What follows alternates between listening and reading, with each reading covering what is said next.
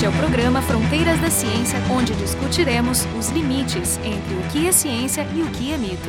A China é um país que todo mundo sabe está crescendo de forma intensa, né, em várias áreas, né, se desenvolvendo muito rápido. A ciência na China por muito tempo foi considerada uma coisa de baixa qualidade, se ainda hoje se ouve falar que a China é um lugar onde se copia muito e não se faz nada muito novo e é, para mim muito parecido com o que se falava do Japão alguns anos atrás. A China hoje em dia é o segundo maior orçamento de ciência do mundo, é a segunda maior fonte de produção de artigos, apesar de em termos de citação esses artigos ainda não ficarem entre as 20 melhores uh, nações, né? A razão citação produção é uma forma de, de avaliar a qualidade. A China ainda está abaixo nisso, apesar de ter segunda maior produção. Esse imagina que em pouco tempo a China talvez suplante né, a, a grande estrela brilhante da ciência mundial que é os Estados Unidos. Para falar sobre a China, então, hoje a gente tem a Ana Kies Santos, que é uma professora do Instituto de Física da URGS, do Departamento de Astronomia, que está lá passando um tempo, está passando um ano na China. É a nossa correspondente, né, correspondente do Instituto de Física lá na China,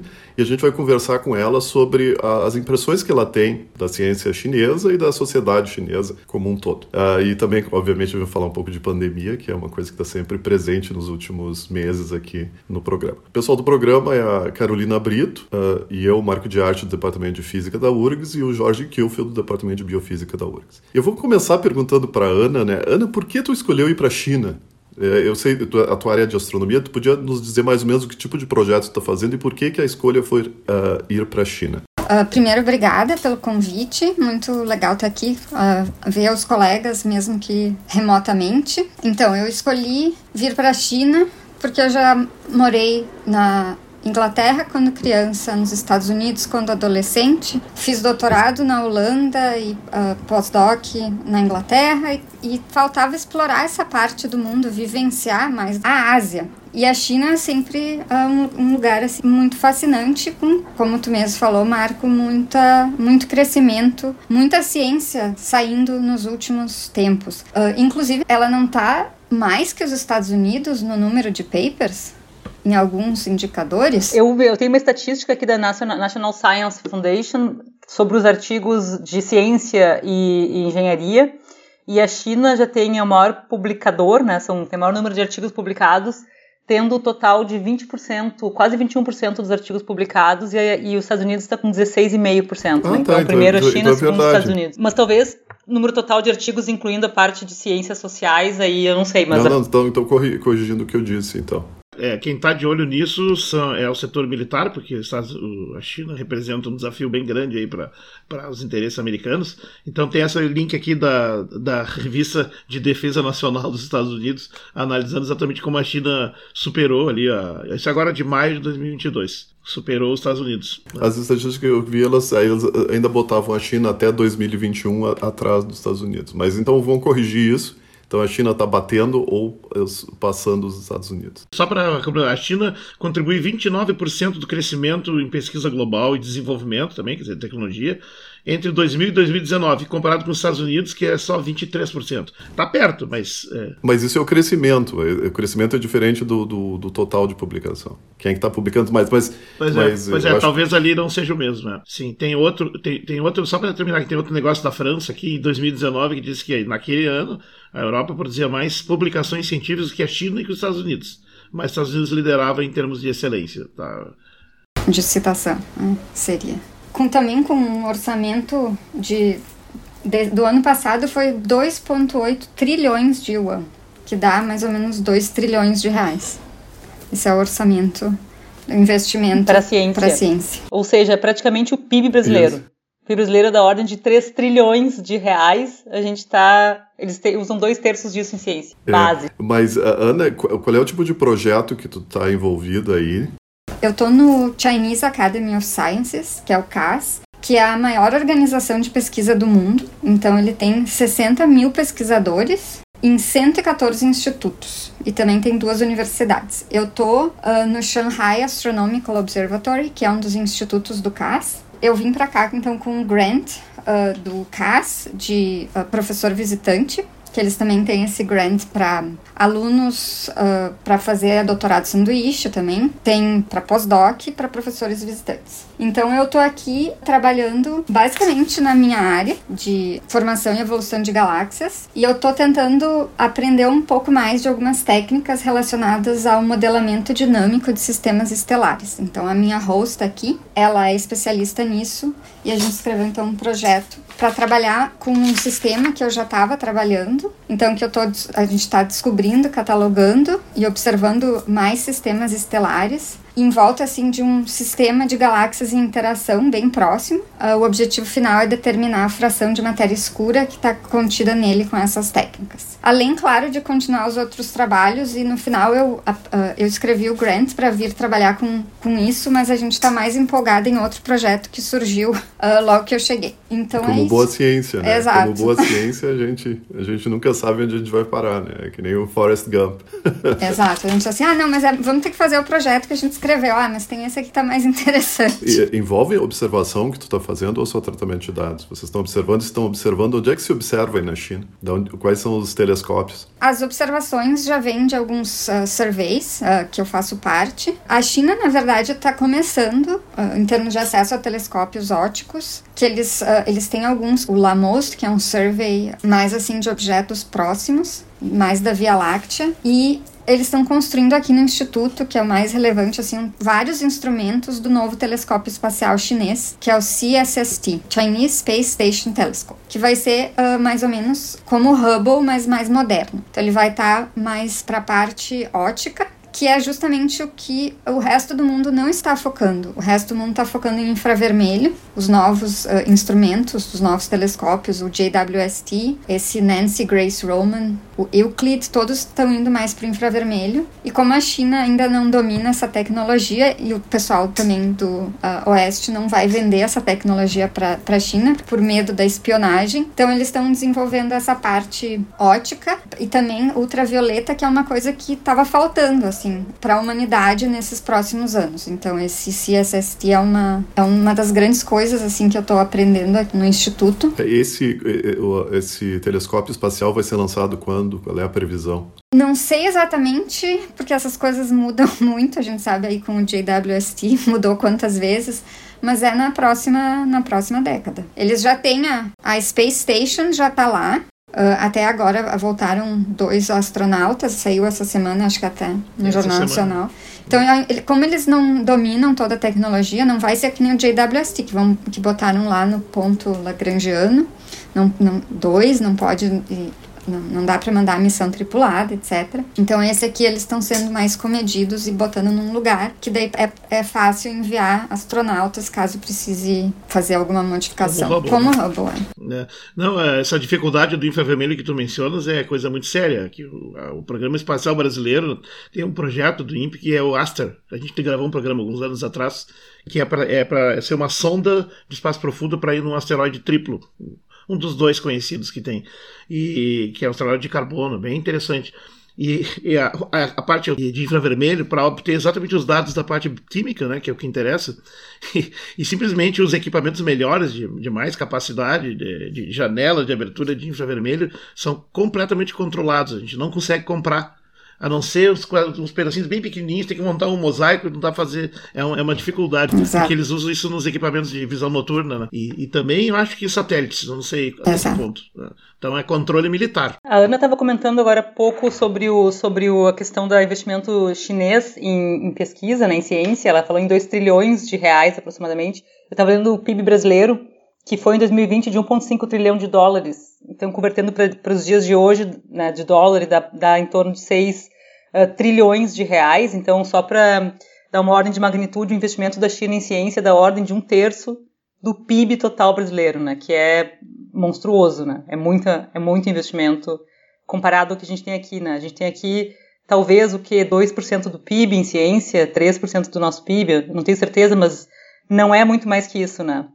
Então, realmente, o investimento deles é, é muito, muito maior deixa, que o, que deixa eu fazer uma pergunta sobre esse investimento, porque, bom, a gente está passando no Brasil uma época muito ruim, né, onde a ciência está sendo desvalorizada do ponto de vista do, do fomento e do ponto de vista da, da percepção do governo sobre a importância disso. Uh, não não para a sociedade, porque eu acho que a pandemia ajudou a sociedade a entender a importância da ciência, mas em todo o resto a ciência brasileira está sofrendo muito. E isso se reflete na, na infraestrutura, né, que uma vez desmontada demora muito para ser remontada. Uma coisa que sempre se dizia no Brasil era que, que a, a, a, beleza dos prédios das universidades públicas ela não refletia no dinheiro que estava sendo gastado em ciência, porque o dinheiro esse ia para os equipamentos que estavam escondidos no laboratório, que pouco, pouco a gente via, né? E o fato dos prédios estarem uh, com pintura ruim e, e, e, com portas estragadas não significava que, o, que, tava, que a ciência estava sendo abandonada do Brasil. Agora, talvez signifique. Mas a minha pergunta era assim, ó, uh, Ana, tu consegue ver, tu consegue ver no teu dia a dia esse, esse grande investimento na ciência, qualidade dos equipamentos que tu trabalha, computadores, as salas, tudo isso é visível ou, ou a China parece mais o Brasil, onde os prédios são, são também um pouco sucateados e coisas ah, assim? Uma pergunta bem interessante, porque uh, aqui o Instituto ele não é assim um brinco ele é meio esculhambado. Então, ao mesmo tempo que eles têm muito dinheiro para comprar o que eles quiserem. Tipo, eu, eu, o meu computador estragou uh, logo que eu cheguei aqui, daí eu tive que mandar arrumar, ia demorar. E daí eles, ah, não, tem um iMac aqui jogado, pode ficar com ele.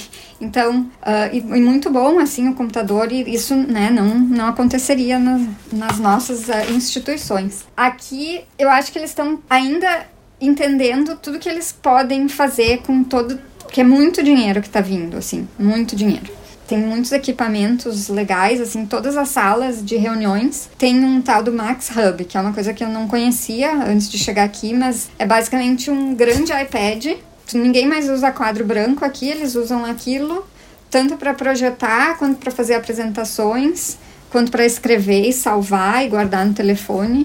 Sim, tem a, os equipamentos, as coisas estão modernas e funcionam bem diferente do, do que acontece na, nas nossas instituições, mas ao mesmo tempo eles não, não cuidam tanto assim do da estética. É, estética isso é uma coisa bem engraçada aqui da China, porque acho que eles cresceram muito rápido é, é muito engraçado. O instituto é na parte central de Xangai. Então tem lugares assim que são super modernos, com parques lindos, maravilhosos, cheios de flores. Eles cuidam muito da, dos parques e dos canteiros. Daí tu dobra a esquina, daí tem a casa de alguém que tem lá o peixe pendurado para secar e as roupas do lado. Então é bem engraçado isso, porque é uma coisa que é contrastes, muitos, muitos contrastes. De, dessa maneira, eles são muito parecidos com o Brasil. E imagino então que se tu vai para o interior, deve ser ainda mais incrível, né? Porque Xangai é, é uma cidade especial no meio da, da, da, China, né? Super moderna e tal. Uma das, acho que é, se não é a mais moderna, é, a, é uma das, é, uma né? das, junto com Shenzhen. Tu chegaste no final da pandemia Aí a pandemia começou de novo. Mas tu, tu tivesse um bom tempo que tu podia caminhar pelas ruas. Sim, eu cheguei no final de setembro. Foi, um, foi uma saga para chegar de 2021, 2021 do ano passado, é. E para chegar eu tive que vir pelo Canadá ficar três dias, fazer testes de Covid, para dar tempo de, de, de, pegar os códigos, os green codes para o consulado chinês liberar para eu conseguir uh, entrar no voo e tal. Daí eu fiquei 14 dias presa num hotel, fazendo teste de Covid. Desde que eu saí do Brasil até chegar, foram 19 testes, até poder sair da quarentena, assim. Agora eu já perdi a conta com essa nova onda. Mas sim, eu, quando eu saí assim da quarentena, podia ir em todos os restaurantes. Incrível como Xangai é, tem restaurantes do mundo todo, como uma cidade cosmopolita deve ser. É incrível, muita gente andando na rua, coisas de, bem diferentes do que eu estava acostumada no Brasil naquele momento, né? Que a gente estava tentando ficar em casa ainda. Ou seja, a vida normal né, nesse momento que, uma vez que alguém passa por todo esse filtro normal. de vários dias de quarentena, normal. a vida era normal. na academia, fazer aula de yoga. Nenhuma restrição. Nenhuma restrição, a única coisa. Mas, mas sempre com máscara? Não, não, não precisava usar máscara obrigatoriamente. Sem máscara. Na sem rua, sem máscara. A única coisa que eles pediam para usar sempre máscara é entrar no, nos shoppings. Então aqui, não que eu ame entrar em shopping, mas aqui em Xangai é difícil em algum restaurante que não seja dentro do shopping. Porque aqui na região que eu tô morando, tem, tem uma esquina é, é bem estranho num instituto de astronomia de física ser central e a gente poder almoçar assim em lugares diferentes todo dia. A duas quadras daqui tem seis shoppings gigantescos e cada um tem sei lá quantos restaurantes. Para ir nesses shoppings tem que mostrar uh, o código verde no celular, que todo mundo tem esse código. Uh, quando tu chega na China tá vermelho, daí quando tu tá na quarentena ele fica laranja e até tu tá realmente liberada fica verde. Não tem nada a ver com a vacinação. Não, esse então que é no Alipay, é um, são dois apps que se usa aqui para tudo, o Alipay e o WeChat ou Wixin. Eles falam Wixin, mas o nome em inglês é WeChat. Aperta no Health Code, vai para um lugar, aqui aparece o tal do código verde. Mas é fácil de olhar. Por... É fácil de é olhar. É fácil de um policial. Isso, ou... e é um código de barras. E cada cidade é diferente. Não, não dá para burlar, dá pra, mas não dá pra burlar. Uh, e também tem outro código que vai dizer por onde tu andou e daí eles escaneiam. Então se tu vai num museu que eles têm mais cuidado, deles vão escanear esse outro código. Então, ficar mostrando esse código era a única coisa que tava chata. E quando entrava no shopping, mostrava pro guarda e as pessoas entravam no shopping e tiravam a máscara. E o guarda lá fazendo, tirando a, a temperatura de todo mundo. A, a densidade populacional é, é parecida com o Brasil ou uma coisa extraordinária, assim, que tu tem? Eu acho que é parecido num dia normal em certos lugares da cidade, mas uh, eu fiquei apavorada indo no Bund, que é um uma da, a região mais central de todas é, é um absurdo. Não, parece que é levado pela multidão. Num dia de sol, assim, todo mundo na rua. É, é, impressionante. E também eles, eles aqui, eles, eles usam muito entrega, né? Com a moto elétrica. Só que eles andam na calçada. Então é meio loucura andar na calçada, porque parece que tá sempre passando moto. E elas não fazem barulho, então eu tô sempre quase sendo atropelada. E, e também bicicleta. Eles, aqui é, é uma cidade plana. E tem bicicleta para alugar tem alguns apps, mas são muitas, assim. Daí eu fui andar, primeira vez, assim, que medo, andar no trânsito com as motos, as bicicletas, daí tu chega para parar na sinaleira, é muita gente ao mesmo tempo. Sim, tem que se adaptar a um novo mundo, né? Lotado de gente. Ana, deixa eu falar um pouquinho sobre essa questão da, da vivência do dia a dia lá no mundo da, da ciência, né? Assim, do, dos laboratórios, do, dos grupos de pesquisa. Qual é a tua percepção? Eu vi que tu a gente trocou umas mensagens anteriormente sobre a questão de mulheres na ciência, né? Isso é um aspecto dessa problemática toda, mas uh, como é que é a questão da diversidade, né? Mais amplamente falando, a questão de gênero na ciência, se tu enxerga uh, uma maior equidade do que no Brasil, ou pior. E a diversidade de maneira geral, né? Diversidade de geográfica, étnica, como é que é fazer ciência num, num lugar que é tão cosmopolita, como tu está descrevendo, e ao mesmo tempo se abriu, né? Relativamente pouco tempo, como, a, como então, é o mundo da China, aqui né? Aqui no, no Instituto, no Chao, eu vejo assim, mais até meninas fazendo pós-graduação, doutorado, do que na URGS, no Brasil em geral, nessa área. Pelo menos no, nos grupos que eu vou, nos uh, group meetings e seminários, parece bem dividido, assim, foi até uma surpresa. Mas entre as alunas e entre professoras? Entre as alunas, entre as professoras, tem professoras, eu também tô, a minha host é uma professora, jovem, uma das uh, responsáveis por um desses instrumentos do CSST é professora também. Tem, tem mulheres em cargos uh, de poder, mas a maioria é homem. São quatro diretores, tem uma mulher da, dos quatro, tem um, uma senhora aqui que tá sempre por aqui, que eu fui depois pesquisar a história dela, a Madame Ye, e ela, ela foi presidente do Shaw, ou diretora, por muitos anos. Tem até um documentário sobre ela. Então, teve, assim, uma mulher em posição de liderança aqui no Instituto, pelo menos uh, alguns, algumas décadas atrás já. Mas tem noção de estatística dos números de percentuais de, de alunas? e Porque pode ser também uma, uma amostra enviesada que você está Eu vou dizer né? a verdade que eu não sei. Eu gostaria de ter é, essa estatística. Foi até o Dia Internacional da, da Mulher. A gente teve uma discussão numa, com os alunos e a gente ia entrar e, e falar mais disso, mas uh, não rolou. Uh, única, o único artigo que eu li mostra que uh, nas áreas de tecnologia, mulheres em posição de liderança, acho que é 20%, que é mais ou menos como é no Brasil, né?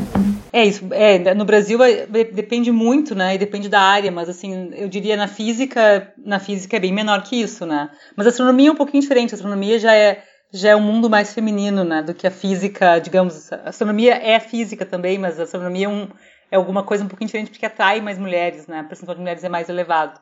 Mas, e a questão dos estrangeiros, é, é muito hermético ou tem bastante estrangeiro nos grupos de pesquisa? Não tem. Principalmente agora com essa história do Covid, é muito difícil vir para a China. Então, eles recebiam muitos convidados, porque tem muito dinheiro, muita verba para para visitantes, etc. Mas agora é difícil vir. Então, eu vim por um ano, então ok ficar de quarentena 14 dias mais sete depois que eu não podia vir para o instituto. Mas se tu vem para uma visita de duas semanas, não dá. Então tem menos estrangeiros visitando. O Chal não é um o, local mais internacional para astronomia. O local mais internacional é em Beijing, que é o Kavli Institute, da, da, também junto com a Universidade de Pequim. Lá tem muito, tem bastante estrangeiro. Só que não é a cidade que é mais cosmopolita e mais foreign friendly. Xangai é muito mais. Tem alguns alunos estrangeiros, mais assim dessa parte do mundo. Da, tem alunos do Irã, pós-docs da Índia, pós-doc brasileiro. Mas os, os group meetings, assim, os encontros são em inglês ou são em mandarim? Então. Como é que tu te vira? Uh, não, não. Os que eu vou são, são em inglês. E principalmente ter estrangeiros ajuda para os alunos uh, se obrigarem a falar inglês. Mas a minha host, ela, ela sempre quer fazer os meetings em inglês. Só quando os alunos assim não estão entendendo que daí ela não fala em chinês. Em... Eu queria perguntar também, agora que tu entrou nessa do, da, da questão dos meetings, se existe alguma estratégia, se existe algum jeito de fazer ciência, assim, o dia a dia que, que é que é específico da China que, que tu nota como sendo uma coisa muito diferente ou, ou o que está acontecendo aí é, é muito parecido com o que acontece no Brasil, em Harvard. É, é muito parecido. Aproveita e inclui um comentário se tu tá falando chinês, ou seja, tá dominando um pouco de mandarim, ou tá estudando, que eu fiquei curioso Não, agora. Acho que Ni Hao e o Xie Xie, e daí confundindo eles, alguns números. Mas é, para se acostumar com o ouvido é complicado. Porque a minha pergunta é assim, a gente, a gente tem esse, esse, esse modelo tradicional, né, de journal clubs, depois são eh, seminários de, sobre o trabalho que a gente está fazendo, encontros para discussão, e isso é, é basicamente o que acontece no instituto que tu tá. Não existe nenhuma coisa que, que tu pode dizer assim, ah, isso é, um, é, uma, é uma novidade que só tem na China, que eles estão introduzindo. Não, é muito parecido. Pela astronomia ser muito cara, às vezes, só, só pode construir certas coisas com uh, vários países investindo no mesmo telescópio, instrumento. Então, acaba sendo muito parecido. Não sei se tinha mais uma pergunta. Não, é só a pergunta do Jorge sobre o teu domínio da língua. Não, ela já respondeu. Cara, é muito difícil, né? É, não, ela já respondeu. É, é, eu estava curioso, porque é muito difícil o brasileiro estudante chinês. Eu conheço pouquíssimos. É uma língua muito difícil, mas muito Mas o que é mais incrível daqui é o fácil viver agora numa cidade como Xangai, por causa da machine learning, assim, tu tá, o, o telefone vai traduzir tudo. Eu vou na academia uh, ah, para fechar o contrato, o cara não fala inglês, mas ele vai, a gente vai trocar o WeChat e vai se mandar mensagem e o WeChat vai traduzir tudo. Saem erros absurdos, assim. Me lembro que quando eu cheguei numa das academias, o cara mostrou para mim, assim, o celular dele, What's wrong with you? Super gentil. É. Supermercado, por exemplo, tu quer ver os produtos, a descrição dos produtos, tu sabe o que tu está comprando. Ah, isso é, bem, é meio complicado. Também mas... por machine learning. Também, porque daí tira a foto e o WeChat traduz a foto. Agora eu queria só, já que a gente está de novo indo para a parte social, o que, que aconteceu agora aí na China? É, porque parece que é, as últimas semanas foram muito difíceis, né? Tu voltou a estar tá, uh, em lockdown. E tu podia explicar um pouquinho o que está acontecendo? Tem, tem muitos. A gente ouve falar muitos, muitas teorias conspiratórias sobre se existe uma nova cepa do vírus que está que está realmente mais agressiva e mais mortal e que a China está escondendo. O que, que, que realmente está acontecendo aí? Está acontecendo a Omicron. A Omicron uh, escapou Uh, foi em Xangai que deu o surto, num hotel a 10 minutos aqui do observatório, caminhando. Vazou pelo sistema de ar central. Acho que um dos funcionários do hotel foi contaminado por alguém que tinha chegado e e daí uh, passou para outras pessoas. E Xangai é era tida na China como muito light para a política de Covid. Enquanto outros lugares isso aconteceu, eles já fecharam, uh, botaram o pessoal em lockdown por uma semana, duas e terminou. Aqui foi indo, foi indo e playoffs. Quem vai, quem vai vencer? O Covid, a Omicron ou o Xangai? O que, que aconteceu? No final de março, o, o governo decretou que ia ter um lockdown, mas esse lockdown ia ser por partes. Uh, quatro dias, a parte de Pudong, que é a parte de lá do rio, a parte mais moderna, que há 10, 15 anos atrás era uma vila de pescadores, hoje é a parte super moderna. E entrar em lockdown, assim, era domingo de noite, às 10 da noite, eles disseram que às 3 da manhã Pudong entrava em lockdown. Aqui, aqui a parte que eu moro chama Puxi, desse lado, né, no caso, e a gente ia entrar em lockdown na quinta-feira de madrugada. E ia durar 4, 5 dias, ia terminar.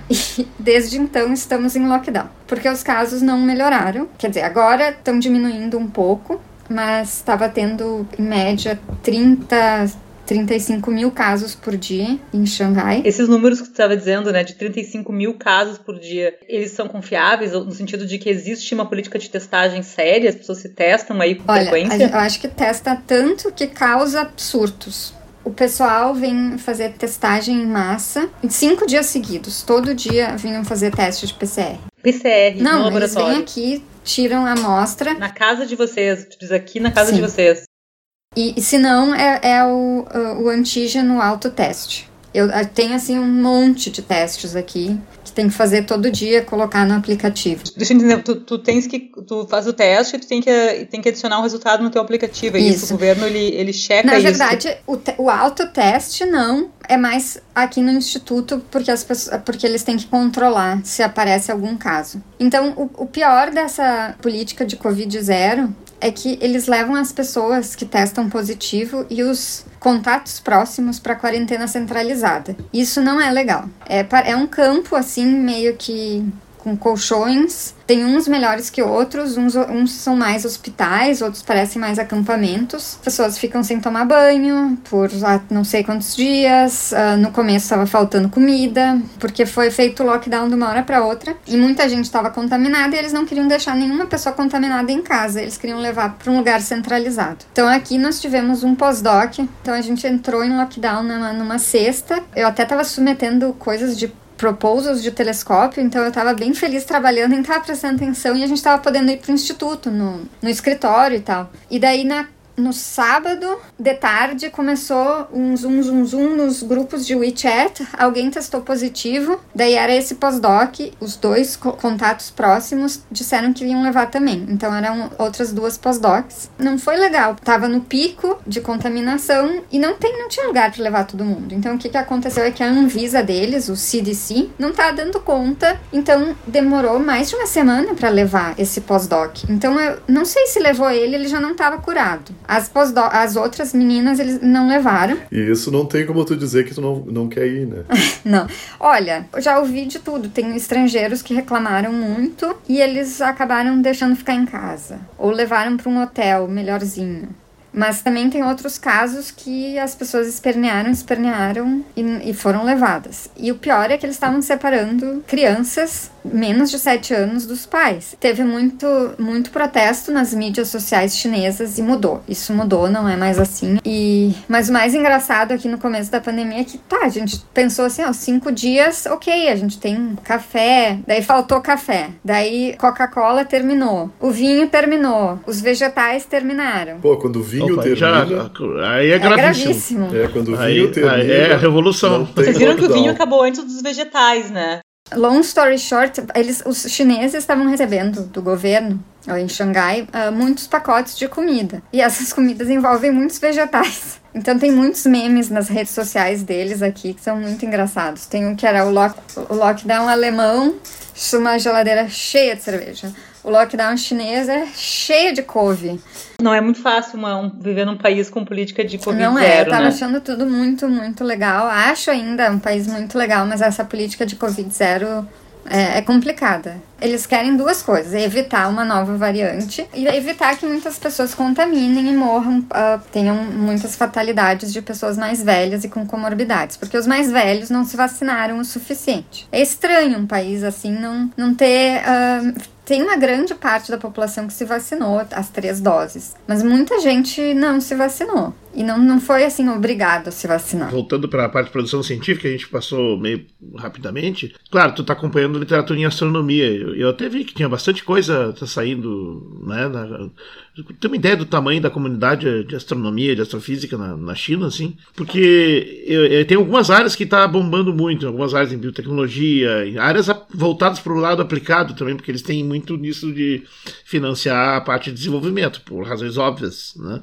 Mas na astronomia, na astrofísica, também tem toda a parte dos instrumentos, das metodologias. Engenharia. E pelo que está contando, ele, eles estão investindo, tentando correr atrás dos prejuízos, compensar e fazer as suas, como eles estão fazendo no programa espacial deles. Sim. Eu não, não Tem tenho ideia ideia, do não. número de pessoas? Mas, porque tudo na China é, é overwhelming, é muito, né? É muita gente, muito aluno. E muito aluno que tá fora. Eles mandaram muita gente para fora.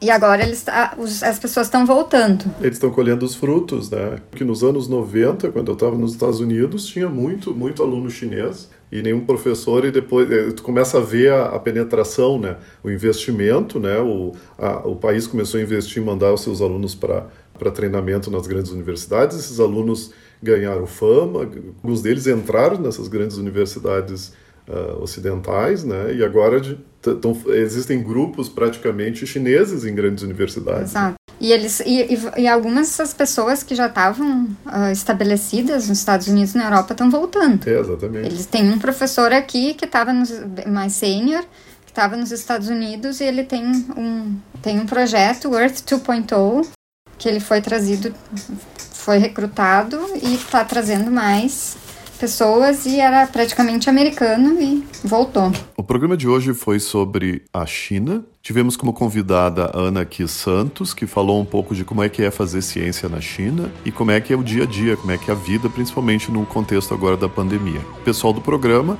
a Carolina Brito e eu, Marco de Arte, do Departamento de Física da URGS, e o Jorge Kielfeld, do Departamento de Biofísica da URGS. O programa Fronteiras da Ciência é um projeto do Instituto de Física da URGS.